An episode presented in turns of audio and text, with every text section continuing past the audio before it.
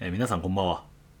こんばんは。こんばんは、えー今聞き慣れない声が 聞き慣れない声が入ったかと思いますが、えー佐野くんはですね今回ですねちょっと忙しいと、ちょっと予定が合わず合わずで、えー僕一人で収録しようかなと思ったんですけど まあちょうどあのね隣にい。つも話してる彼女がいつも一緒に住んでる彼女が根本根本の彼女がいたのでちょっと今回ラジオに出演して、ちょっとまあ3の代わりじゃないですけどもはい。喋、ってみようかなということで。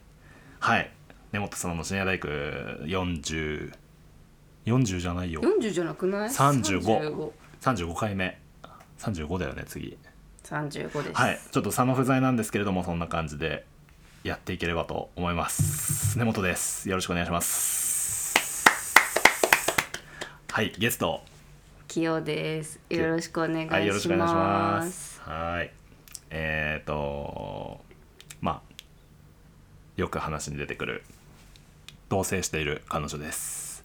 なんかね、うん。いろいろ今日何喋ろうかなと思ったんですけどなんだろうね。あの、さっきまでネットフリックスで「愛の里」っていう 恋愛リアリティショーを見ていましてちょっとねそれについて俺ずっと喋りたかったんですよはい。このラジオで、うん。まあちょうど今日佐野いたら佐野と喋ろうかなとか思ってたんですけど、うん。まあでもまあせっかくなんでちょっとねあの男女で喋った方が面白いかなと思って。はいそんな感じで撮っております。ネットフリックス「愛の里」見ましたか皆さん？多分見見てない人多いと思うんですけど。私言われるまで存在知らなかったそうだよね番組。あのーなんだろうね。概要言うとうーんとまあ相乗りみたいな感じのうん。恋愛リアリティショうん。ーなんだよね。で8人の男女がなんか山奥の村山奥のなんつうんですかあれは。あれなんだ？えっ、と小屋。こ山奥のすっごい田舎の小屋。小屋じゃない。ななんつうんですかあれまあでも小屋があるんですよ。小屋。なんて言うんだっけああれあれ。なんつうんだ？な 平屋？平屋？まあなんか畑とかもそう古民家だそう古民家。畑とかも目の前にあったりする古民家で8人の男女がえーっと自給自足をしながら真実の愛を探しましょうと。そうですね。でえーっとまあ晴れてカップルになった男女はその村から出て告白成功したらその村から出てうん一緒に村から出られで出て帰れると。うん。でもし告白に失敗したりしたら一人で村を出なきゃいけないっていう 番組なんですけどなんかその新しいところがうん。出演者が全員35歳以上結構年齢層高めそうだよね。そうなんです今までの恋愛リアリティショーとちょっと違うなって思ったのがうん違うなっていう企画がそこでうん。もう最初のメンバーとか60歳とかそうだね。51歳とか四十五歳とか。そうそうそうそうそうっていうもうなんか平均年齢40歳超えみたいなうんメンバーが集まってて、まあ、もちろん中には35歳とかもうん。いたんですけどっていうなんか今まで見たことないそうだね。色というか、うんねで始まってまあでも構成は本当にほとんど相乗りと変わらずというか相乗りと同じ制作陣うん。が携わってるっぽくてそうだねそうそれでやってて、まあ、ちょっと先週ぐらいから見てるんだよね俺らね見てるね。更新するそうたんびに。あ更新されて「あみえのからねり愛の里見なきゃ」って言って結構まあ今日もさっきまで見てたんですけど、うんあの率直に俺結構最初マジできつそうだなと思ったの。いや私も多分途中で見るのやめるかなって思ったんだ思ったよね。けど、うん。意外と意外と感動するなと思ってちょっと泣きそうになったもんさ気持ち入るよね。そうそうそう結構。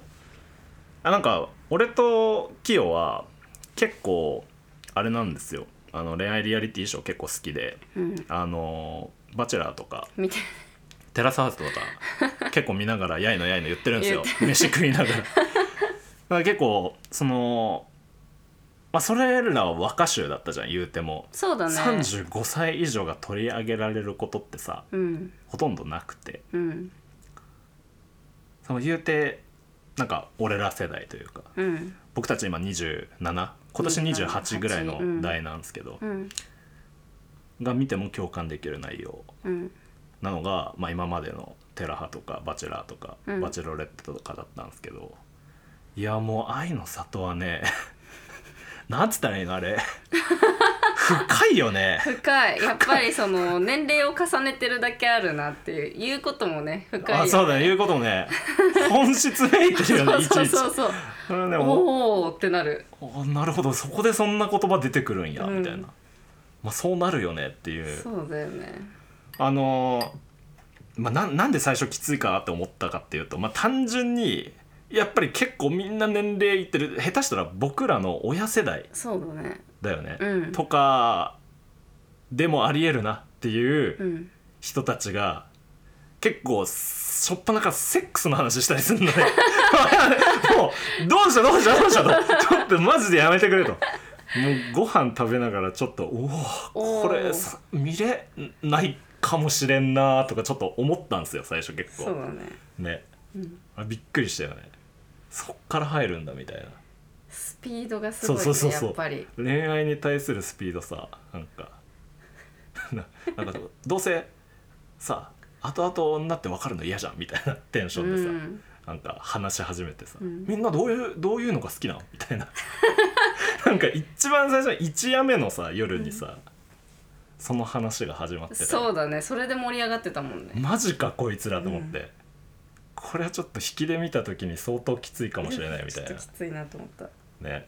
思ったんですけど。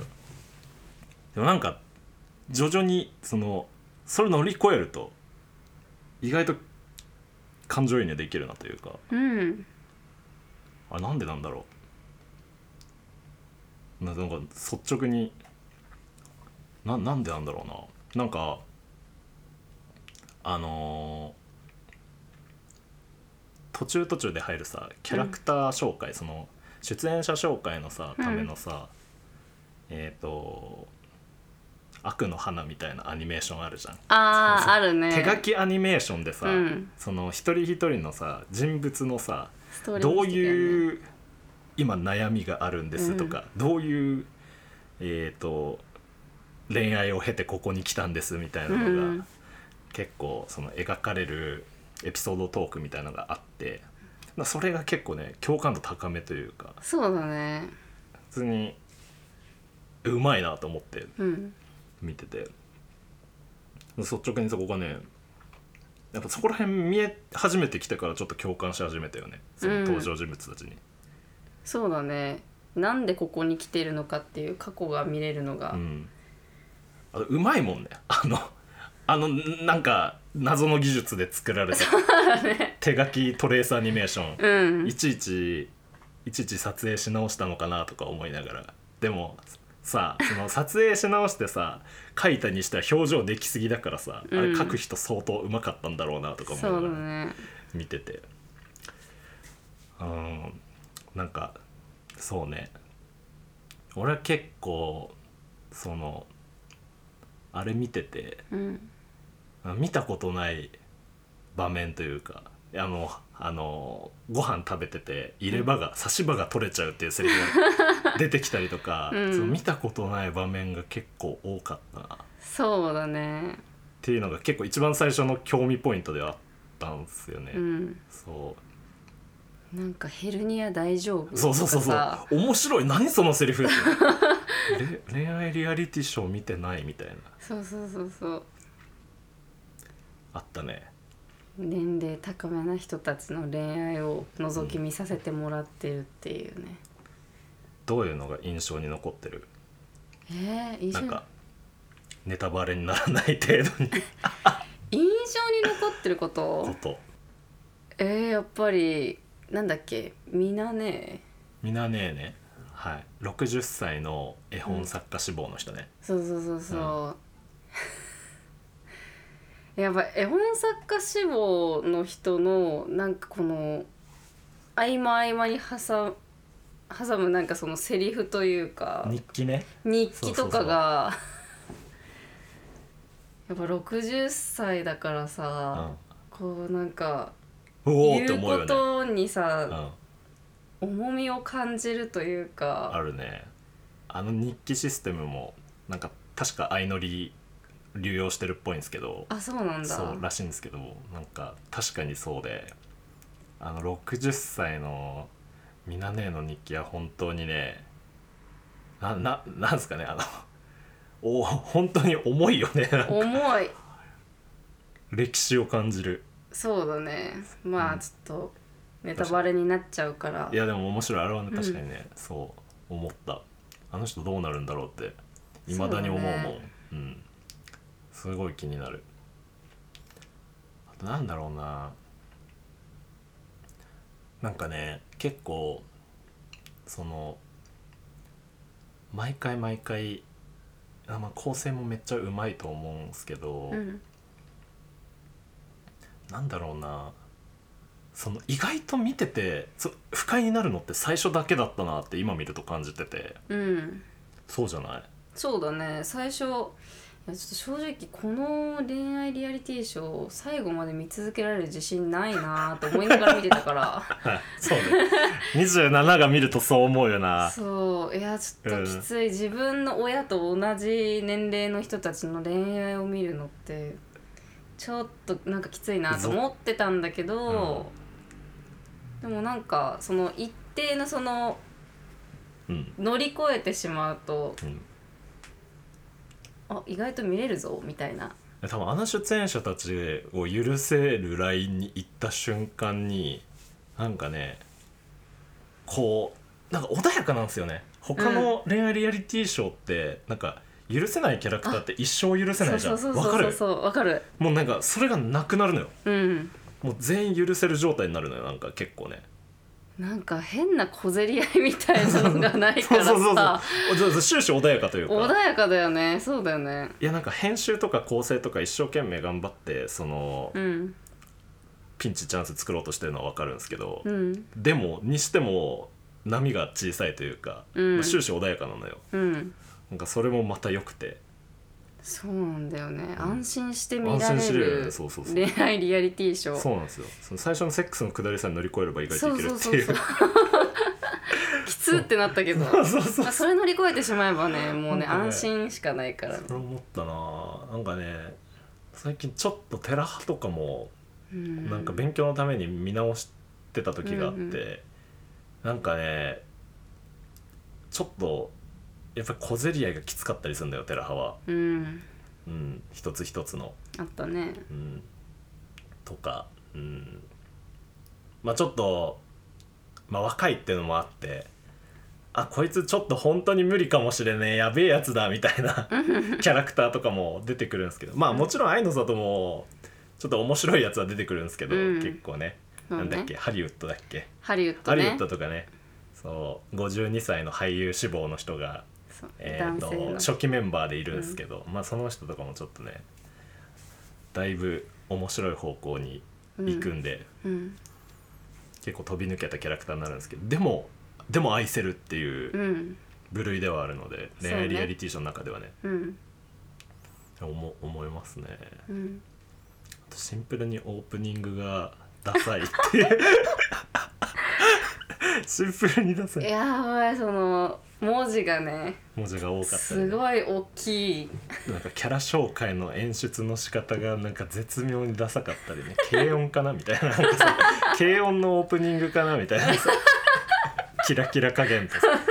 こっち振り向いてみたい振りなさ向いて名前バンみたいな。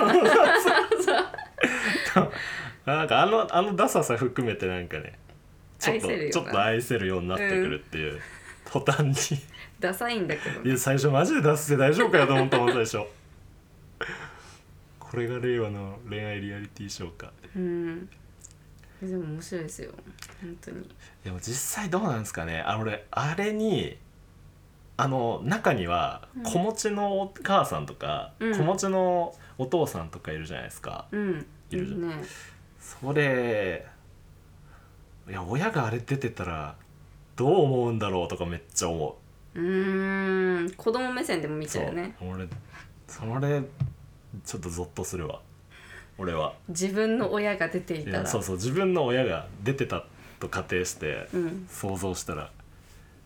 いやマジもうこれ以上やめてくれよってな絶対もう。もうこれ以上集大さらさないでくれ頼むから。頼むからって思うな。そうだねだって中学生に上がる息子さんうん。がいるお母さんも出てたもんね。あの初期面のとっちゃんだっけ？とっちゃん。とっちゃんはそうだね、中学受験を控えてるこ息子。れこれからだって反抗期が来るかもしれない息子だよ。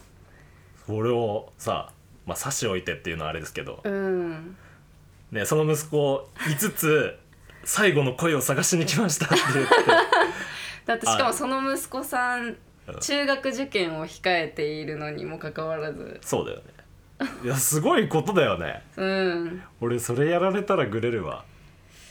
そうだね。グレグレるかいやいやうん。ちょっとマジでちょっとお母さん落ち着いてくれとは思うかもしれん。ちょっうんと落ち着いてき今は今は落ち着いてくれって。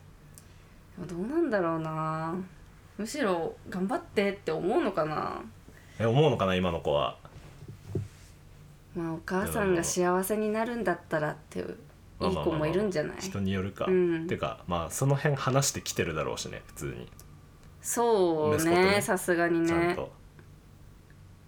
あすごい企画だと思うよあれ。うん。なんか平気で1ヶ月とかいるわけじゃんそこに。そうだね。子供を。親戚に預けて。預けてね、うん。まあ、子供も、まあ、1ヶ月ぐらい。まあまあまあまあ。受験も控えつつも。うん。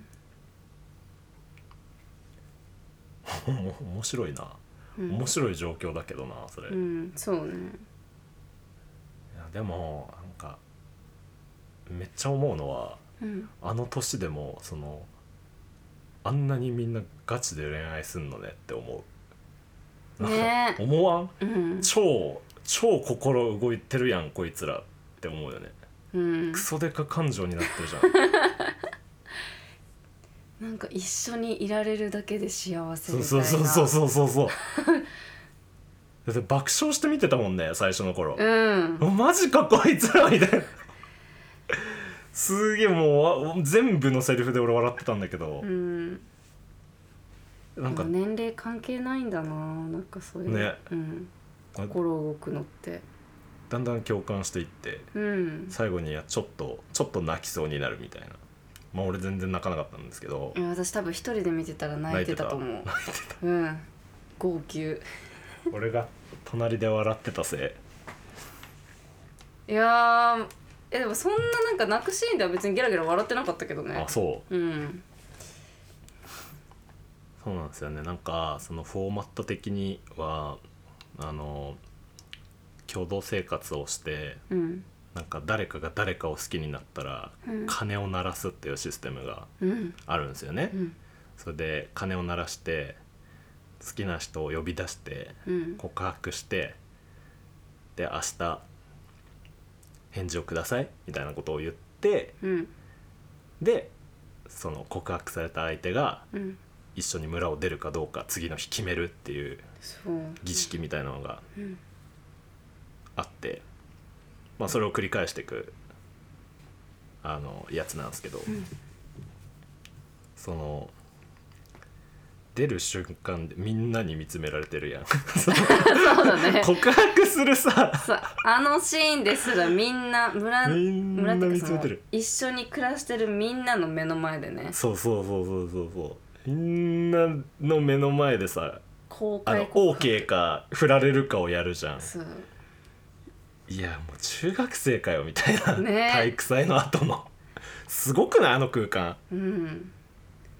40代50代になってあの経験しないやろ、うん。普通。ね、まあ、それで、まあ、OK だったら村出るしうん。残念だったらさみんなにバイバイって言われながらそうの一人で一人で出ちゃうことになるっていう、すごい残酷なあれですけど、あの結構これネタバレだけどネタバレになりかけるけど、結構僕ら的には予想を裏切られるよね。うん。毎回。そうなんかうまくいくんじゃないかって思ったらうまくいかないみたいうな、ん。この子たち絶対付き合わないでしょってなったら意外と付き合そうそうったりとか。そうそう予想外しまくるよね。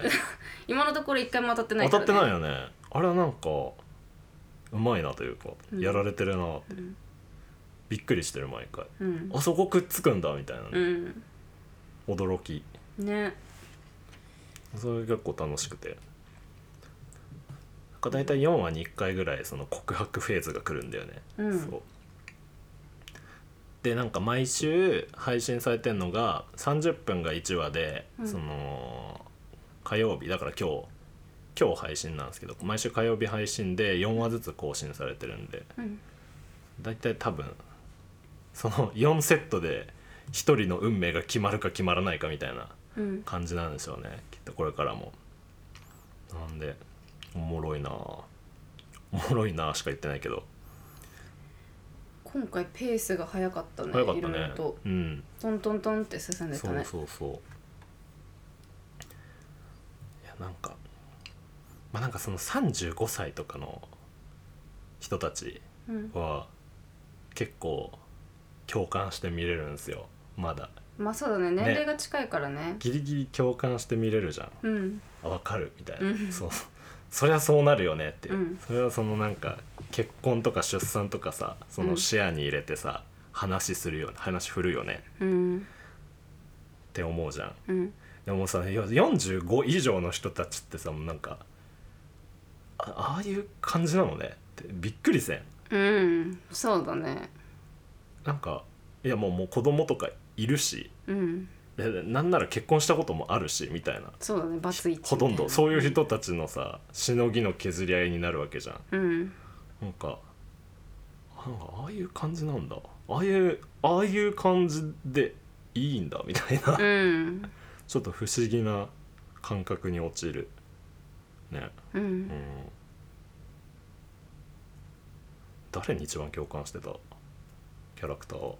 えおかよあ他よね。やっぱりそうだよね。うん。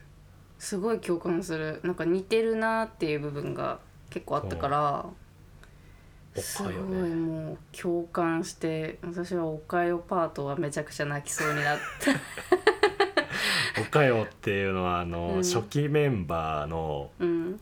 えっ、とあの人って何歳？40?40?41 ぐらい。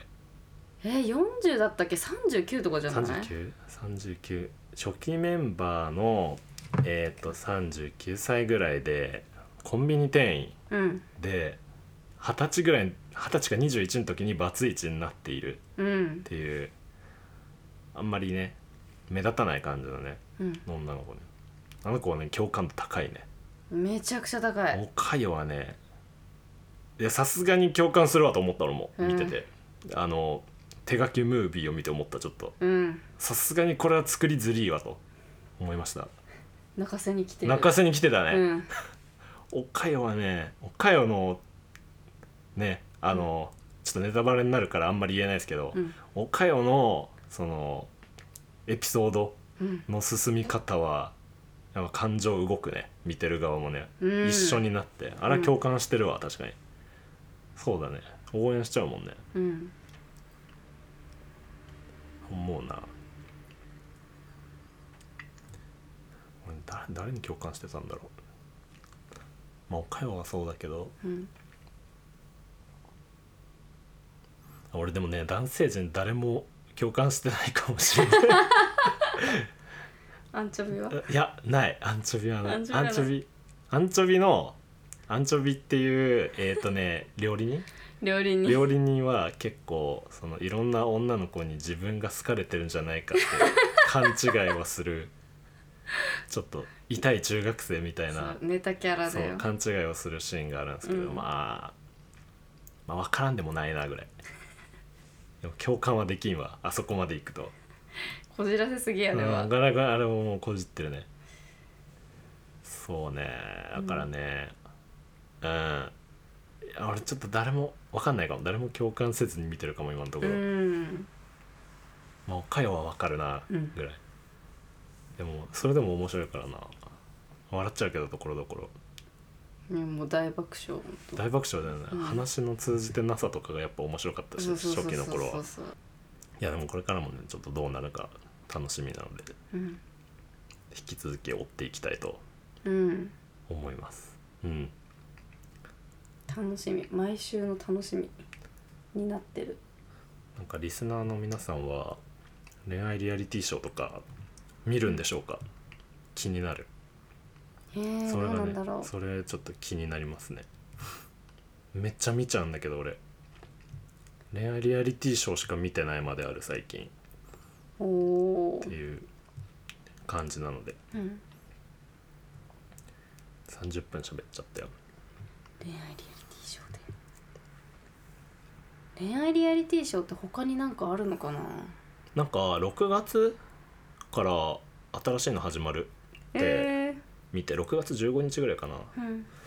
に新しいの始まるからそそれれがはなんか何歳ぐらいの人たちの恋愛なの？えっとちょっと調べてみます。うん。バチェラージャパン。バチェラーも新しいのが来るのと、うん。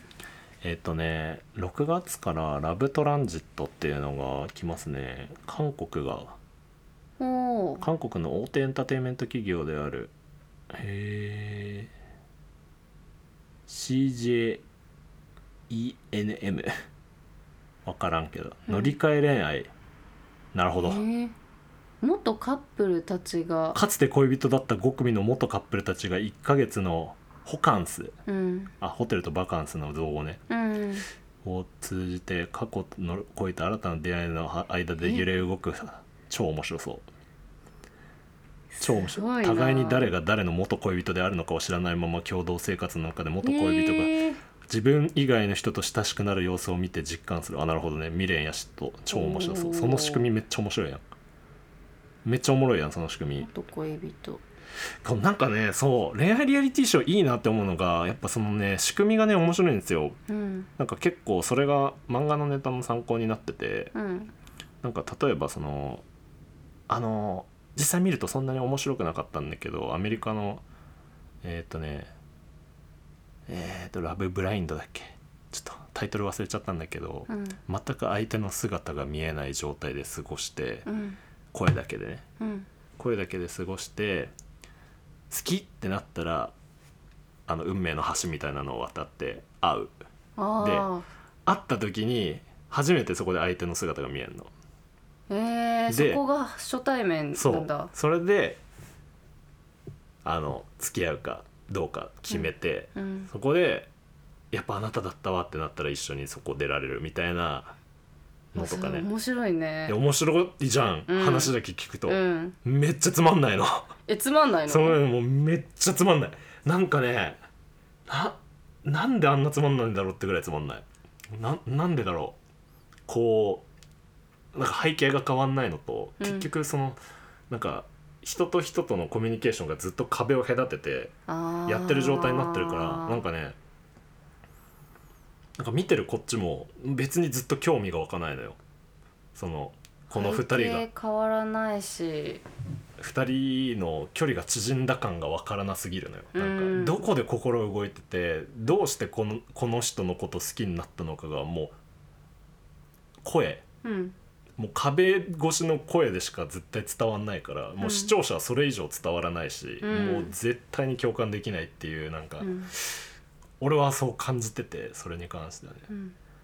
あれはなんかうまくいってなかったなとか。あーなるほど。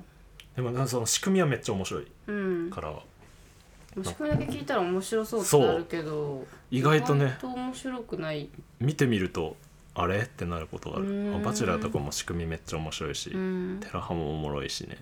相乗りももちろん。うん。このラブトランジットもめっちゃ気になるな。うん。なんかね恋愛リアリティショーはねうん。なんか人と見てやいのやいの言うのが一番楽しいからね。そうだね。ね酒飲みながらね。うん。あとなんだろうな。見たやつだとなんかちょっと前に、うん、アマプラでやってたえー、っとねそれもちょっとタイトル忘れちゃったんだけどえー、っとねあなたが25歳までに出会ってきた誰か、うん、異性出会ってきた異性が現れる、うん、でその人を含めた何人かでうん。共同生活するっていう、うん。別にそれは元恋人だったりうん。普通に元同級生だったりうん。するっていう、なんかそこに集まってる人たちはとりあえず恋愛でめっちゃ失敗してきた人たち。うん。でも25歳までに運命の出会いをしてるんですよ人はっていううん。なんか縦書きあの前書きのもとその昔その人の人生遍歴遍歴を見てうん。25歳までに出会ってきたその友達だったり元恋人だったりクラスメイトだったりうん。バイト先の知り合いだったりをそこに連れてきてさあどうなるみたいな、もう一度チャンスを与えますみたいなことをするっていう。それはちょっと面白そう、うん。最初だけ見たけど。この仕組みが面白くて、っうん。うんていう。うんめっちゃ熱い恋愛リアリティショートークをしてしまった。えー、これ聞いてる人興味あんのかな？わかんない。みんな見てるのかな？いやでも。えーリアリティショー。私も全然誘われるまで恋愛リアリティショーとか全然興味なかったけど。まあでもマジでちょっと同い年これ聞いてるラジオ聞いてる人同い年とかの人多いと思うんですけど。うん「愛の里」は見れたのでぜひ。おすすめだね。なんかすごい安心して見られる。あと佐野佐野もちょっと見といてほしいな愛の里。あれ普通に面白かったから。はい。あの若い者たちの小競り合いがなく安心して恋愛リアリティショー見たい人はね。まあきついきついところもあるけど、うん。うん。おすすめですね。こんなところですかね。なんか喋りたいことありますか？喋りたいこと人様のラジオに急に出てきて喋りたいことベラベラ喋るってなんかあ確かに。困っちゃうね。身の振り方困っちゃうね。そうだよれね、うん。ごめんなさいね。え全然別に、またちょっとゲストで呼ばせてください、ありがとうございました、いい。今日は。ありがとうございます。ちょっと突然ですがあのお招きお招き？お招きさせていただいて。お招きさせていただいては多分私のセリフじゃない。あ来ていただいてお越しいただいて。あ おりがとう邪ございましたありがとうございましたありがとうございます。えー、と今回の深夜大工第35回目、はい。えーお相手は根本と。清でした。おやすみなさい。おやすみなさい。また来週